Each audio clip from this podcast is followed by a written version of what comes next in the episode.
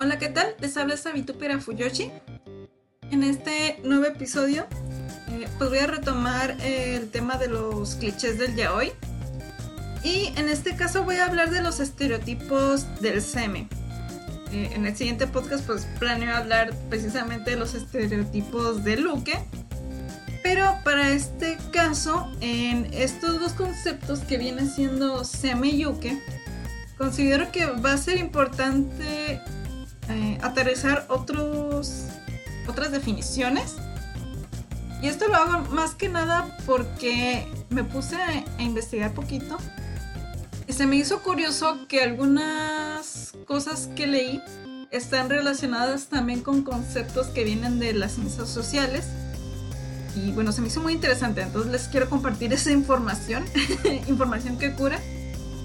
Y igual perdonen si suena muy técnico, pero ya haciendo un poco en retrospectiva, creo que varias de las cosas que he dicho sí son un poco técnicas. Disculpas por eso. Me emocionó mucho. Entonces, voy a darles unas definiciones y voy a intentar que tenga concordancia con las características del el SEME. Porque igual si lo lees al inicio como que no te va a sonar, pero ya dándole un poco de análisis eh, sí tiene algo de sentido.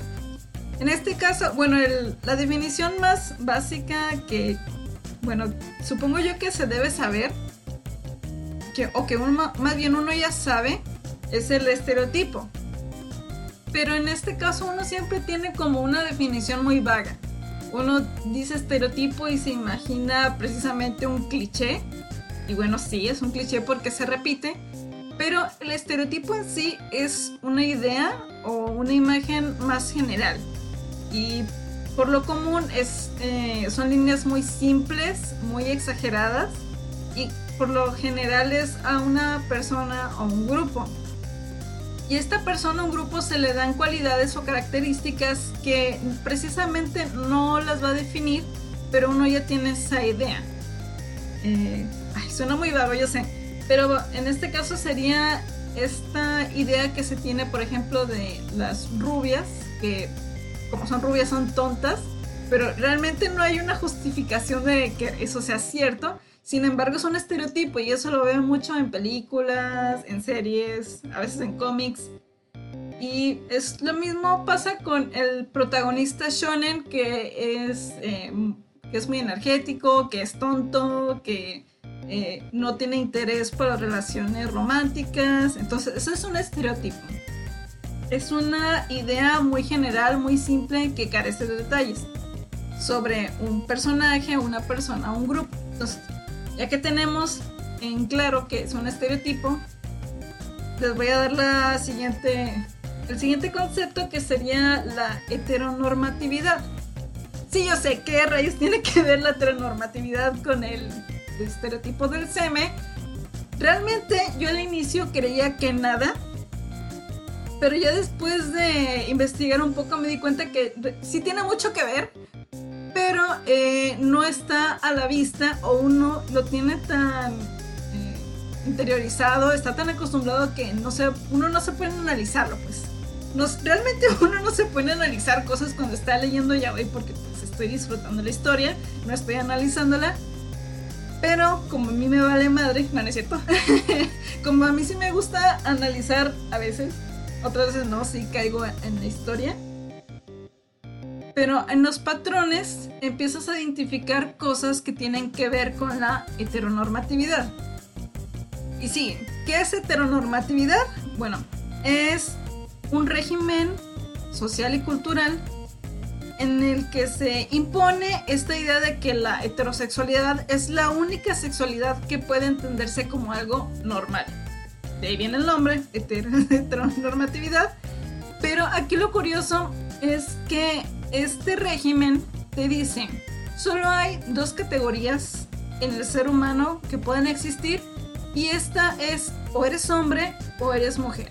Y como solamente puedes ser hombre o mujer, solamente vas a tener roles asignados y estos van a ser culturales, económicos, sexuales, sociales y te dice no puedes salirte de estos dos. O tienes características y eres mujer o eres característica de hombre o eres hombre. Y te dicen no va a haber un punto medio, no va a haber una tercera opción, solo existen estas dos. Y aquí viene lo curioso con el estereotipo de un seme y un nuke. ¿Qué pasa con el estereotipo del seme? Cuando tú estás analizando los patrones o los clichés que tiene el seme, te das cuenta que es lo más parecido a un hombre heterosexual. Y cuando vas a ver a Luke, es precisamente un hombre, pero sus características son más parecidas a las de una mujer. Y de hecho, cuando estás viendo la historia, te das cuenta que el Luke tiene no solamente características eh, psicológicas, sino también culturales y sociales de una mujer.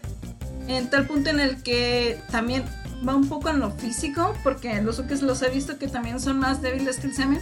Entonces esta diferencia de alguna manera cae en este concepto de la heteronormatividad, el cómo se impone una idea de que una pareja homosexual como es en el ya hoy es realmente heterosexual, pero no de una manera biológica, sino que es más cultural o social, incluso psicológica.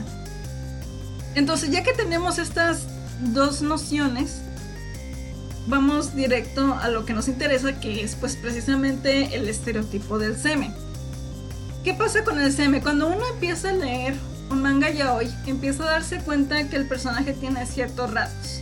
Eh, de los más relevantes, al menos en los mangas clásicos, es que tiene un nivel socioeconómico alto. Ellos son ricos, son de la élite, son exitosos empresarios que están haciendo todo lo posible para llevar eh, a la empresa al éxito. Creo que dije dos veces éxito, pero no importa.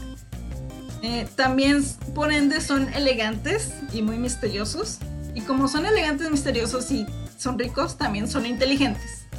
Entonces son básicamente un hombre ideal dentro del yaoi. También, eh, para conveniencia nuestra, son posesivos con el uke, también son dominantes. Y pues a veces eso puede ser muy emocionante porque, oye, sí, domíname. oye, sí, hazme tuya. Entonces, pues tienen esos rasgos. Aparte, nunca falta que tengan un pasado muy trágico. Y generalmente el pasado trágico justifica que sea... Eh, que tenga una cierta carencia emocional, que sea distante, que no exprese sus sentimientos, porque él sufrió mucho en el pasado y ya no puede confiar en nadie más cree que no puede ser amado ni él amar. A eso me rimó, qué chilo. Soy poeta, acción poética. Fuyoshi. Eh, bueno, ya como un eh, detalle más de comedia, parece que tienen también poderes psíquicos, porque la verdad yo no sé cómo le hacen eh, los seme o rompen la cuarta pared, que precisamente saben que quiere el Uki. Nunca falta esta frase que dice, yo sé que tú me dices que no quieres, pero tu cuerpo me dice lo contrario. Y yo, ah, no manches. ¿Sabes? El hecho de que estés estimulando a alguien no quiere decir que lo quiere. Eh, realmente, obviamente, si eh, te estimulan, vas a reaccionar, pero eso no significa que tú quieras.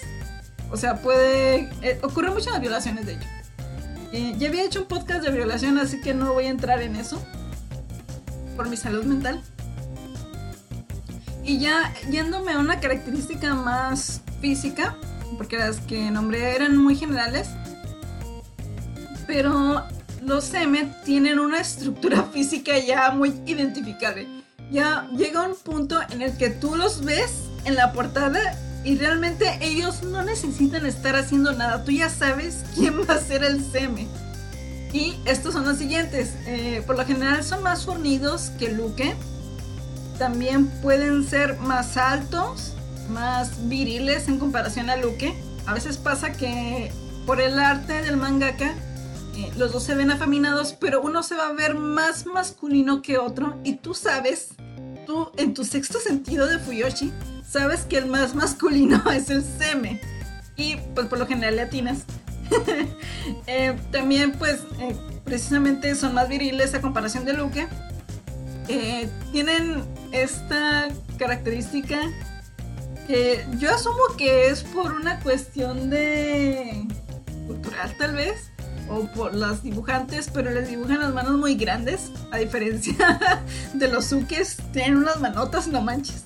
Yo no sé si el hecho de que los dibujen con manos grandes tenga que ver con el mito de que si tienes las manos o la nariz o los dedos más grandes, es porque pues tienes el miembro más grande. Yo no sé si por ahí vaya el tiro. Pero bueno, ah, hay semes que estereotípicamente están más manutudos. Tienen unas manos enormes.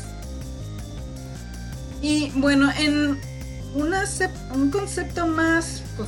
Eh, un aspecto más psicosocial, el seme, pues tiene una representación más de ser un hombre heterosexual.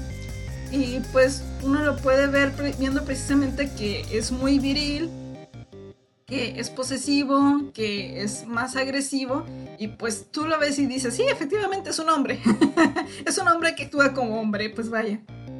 Pero eh, realmente eh, los hombres homosexuales no son todos así.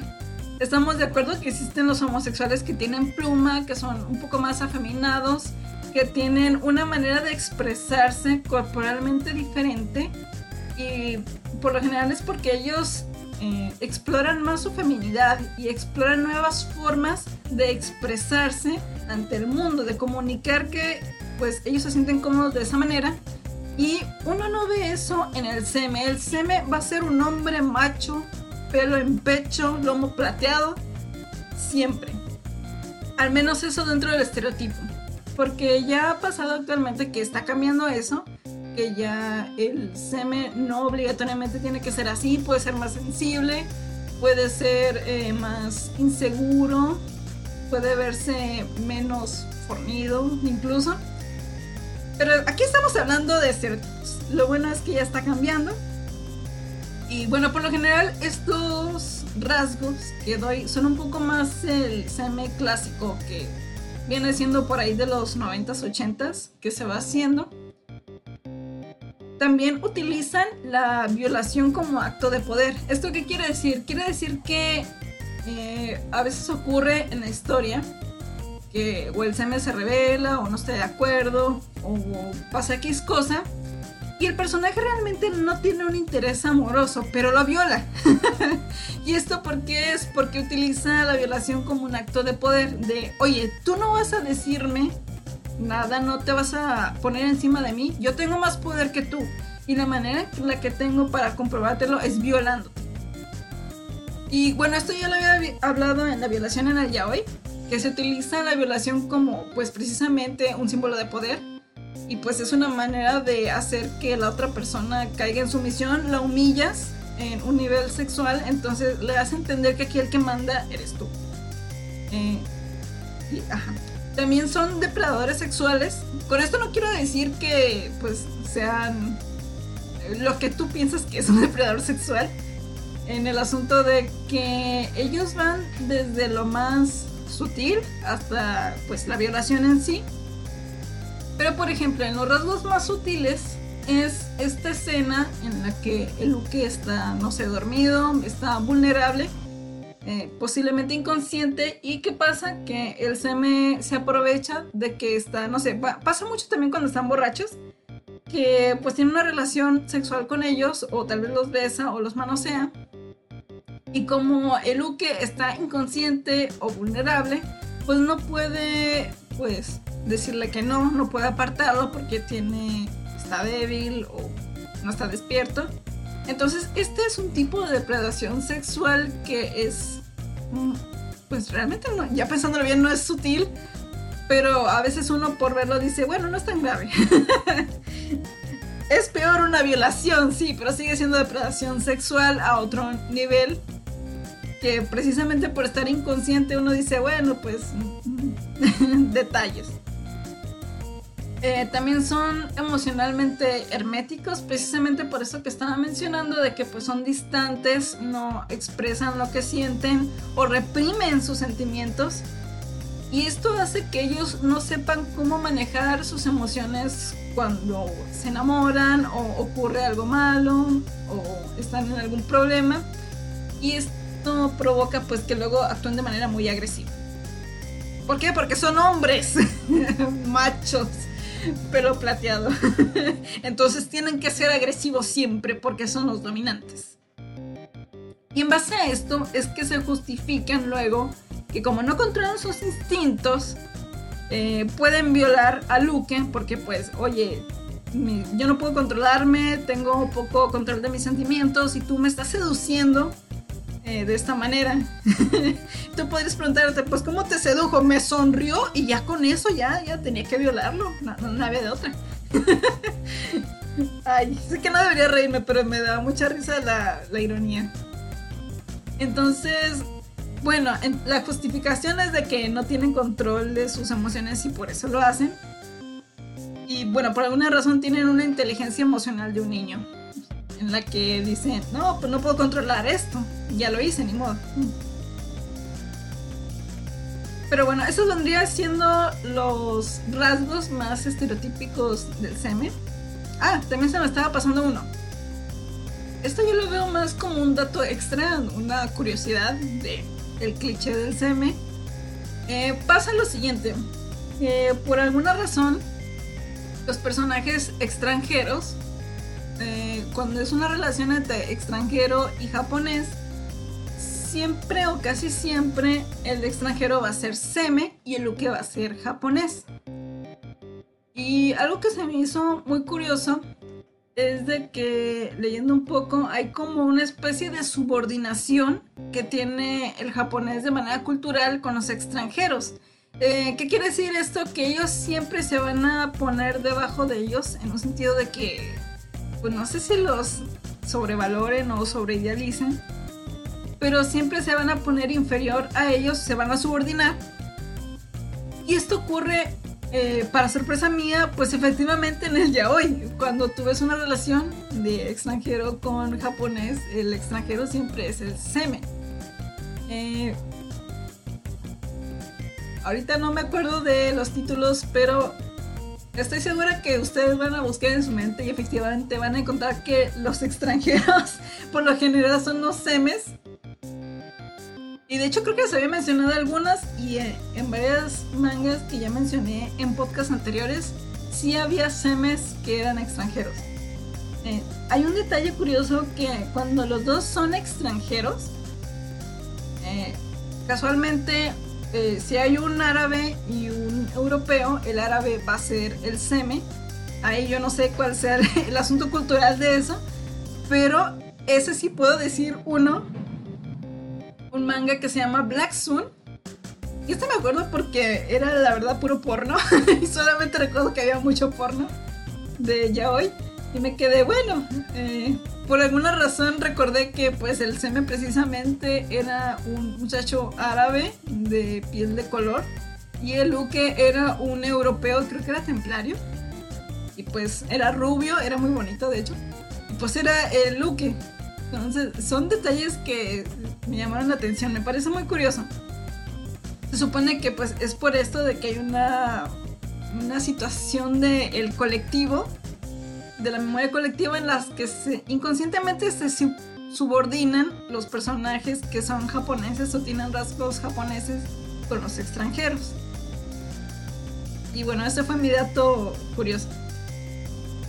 Y bueno, actualmente se ha estado cambiando mucho los rasgos seme, incluso dentro de los clichés. Como ya había mencionado, ya son más empáticos, son más sensibles. Hay algunos que ya caen un poco en la humillación de, arrastrarse por el look. Eso es un poco incómodo, pero pues está cambiando los conceptos que se tienen en el seme. Y bueno, a mí me parece bien, porque creo que es mejor que haya más variedad de personajes, al menos en Semeyuke, que bueno, para empezar a mí no me agrada tanto el asunto de que se diferencie entre activo o pasivo, porque muchas veces pasa que a veces uno puede que haga las dos cosas y no tiene nada de malo. Pero pues al menos me parece que ya es un avance para irse un poco más a la versatilidad, a que un seme en algún momento pueda ser uke, o sea, que sea un suke, y que ya no dependa de estos rasgos tan estereotípicos de que es que tiene que ser así y que haya más variedad, porque en la realidad eh, las personas no van a estar siempre en un solo rol, al menos en las parejas homosexuales. Y en esta parte cae lo de la heteronormatividad, que se impone a una pareja homosexual que actúe como una pareja heterosexual. Y no es así.